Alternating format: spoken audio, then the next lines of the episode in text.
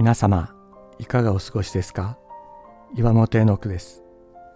今日も366日元気が出る聖書の言葉から聖書のメッセージをお届けします。11月29日十字架上の賛美と希望。イエス・キリストが十字架の苦しみの中で叫ばれた言葉は詩編22編の冒頭の言葉でした。この詩編は神様から見捨てられたかのような苦しみの言葉に始まりますが後半は神様の主権と恵みを高らかに歌い上げる賛美と希望に満ちた言葉で終わります。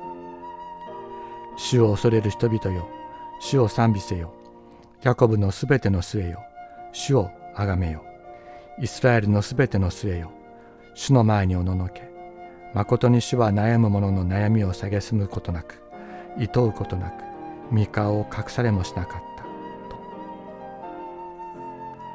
キリストは十字架の上でこの賛美の歌を最後まで歌い上げようとなさいましたが死によって中断させられたのです。学者の中にはキリストは最後までこの詩篇を歌い上げたが福音書は冒頭部分だけを引用したと考える人もいます。まさに最後の最後まで父なる神様に対する深い信頼に満ちた戦う王。これがキリストの本質でした。